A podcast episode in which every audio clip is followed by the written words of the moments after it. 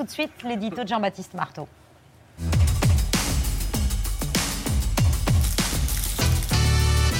Jean-Baptiste, retour sur un 1er mai très particulier. Dans chaque camp, rien ou presque ne s'est passé comme d'habitude. À l'extrême droite d'abord, pas un Le Pen à l'horizon pour présider traditionnel, la traditionnelle cérémonie qui rend hommage à Jeanne d'Arc. Non, à la place, celui qui est toujours président du Rassemblement national en ce moment, c'est Jordan Bardella, qui a bien dû tenter d'expliquer l'absence de Marine Le Pen. Alors elle devait euh, se reposer, dit-il en substance.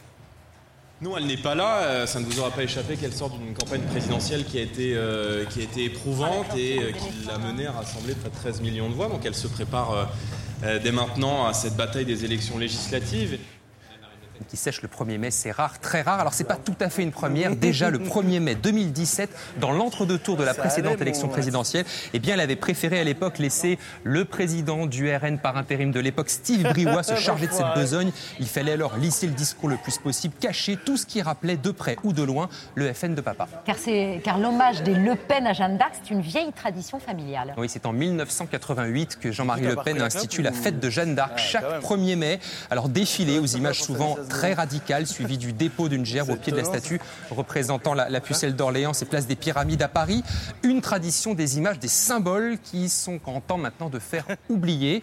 Euh, depuis 2016, ce sont d'ailleurs d'autres statues de Jeanne d'Arc situées dans Paris euh, qui sont fleuries par le RN, dédiabolisées. Toujours, c'est l'objectif. Mais cette absence bah, en fait de l'ex-finaliste de la dernière présidentielle hier, eh bien c'est surtout un signe de plus de la euh, distance que veut prendre Marine Le Pen avec la gestion de son parti. Regardez, elle s'est contentée d'une petite vidéo enregistrée devant une forêt de bambou. C'est vraiment service minimum. Jordan Bardella pourrait d'ailleurs conserver définitivement la présidence du Rassemblement national à l'issue des élections législatives. À la gauche de la gauche aussi, ce 1er mai était atypique. Oui, vous savez, le défilé du 1er mai, c'est euh, toujours un moment où on laisse les syndicats en première ligne. Les politiques se mettent plutôt en retrait, généralement discret au fond du, du, cortège, jamais en première ligne. Mais hier, un homme, un homme a accaparé ce défilé. Il s'agit bien sûr de Jean-Luc Mélenchon.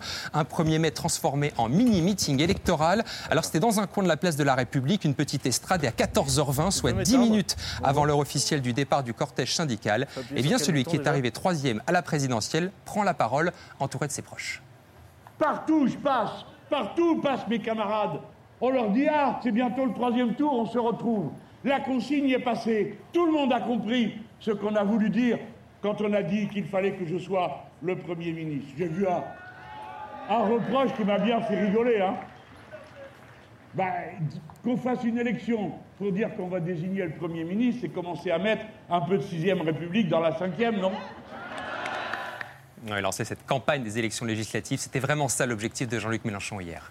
Jean-Luc Mélenchon qui a ensuite affronté à distance le ministre de l'Intérieur, Gérald Darmanin. Oui, alors à l'origine de ce face-à-face, il y a les très nombreuses violences qui ont une nouvelle fois émaillé ce défilé du 1er mai. Plus de 50 personnes interpellées, 8 policiers blessés et des images désastreuses en boucle dans tous les JT, notamment celle-ci.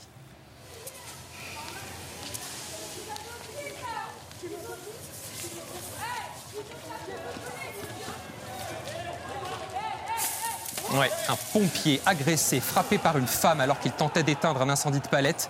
Elle a été arrêtée. Le pompier est indemne mais choqué. Il a d'ailleurs porté plainte. Cette image a suscité l'indignation générale. Mais le député LFI des Bouches-du-Rhône n'a pas dit un mot sur cette agression avant de s'en prendre au représentant de l'État dans la capitale, le préfet de police Didier Lallemand, lui reprochant d'avoir, en gros, laissez faire. Regardez, les violences parasites du 1er mai invisibilisent la marche des syndicats et servent la propagande de nos pires adversaires. Ras-le-bol, le préfet de police savait, incapable de garantir le droit de manifester en paix, écrit Jean-Luc Mélenchon. Réplique immédiate de Gérald Darmanin, qui s'est d'ailleurs rendu à la préfecture de police. Il demande au leader de la France insoumise de lever toute ambiguïté avec l'ultra-gauche.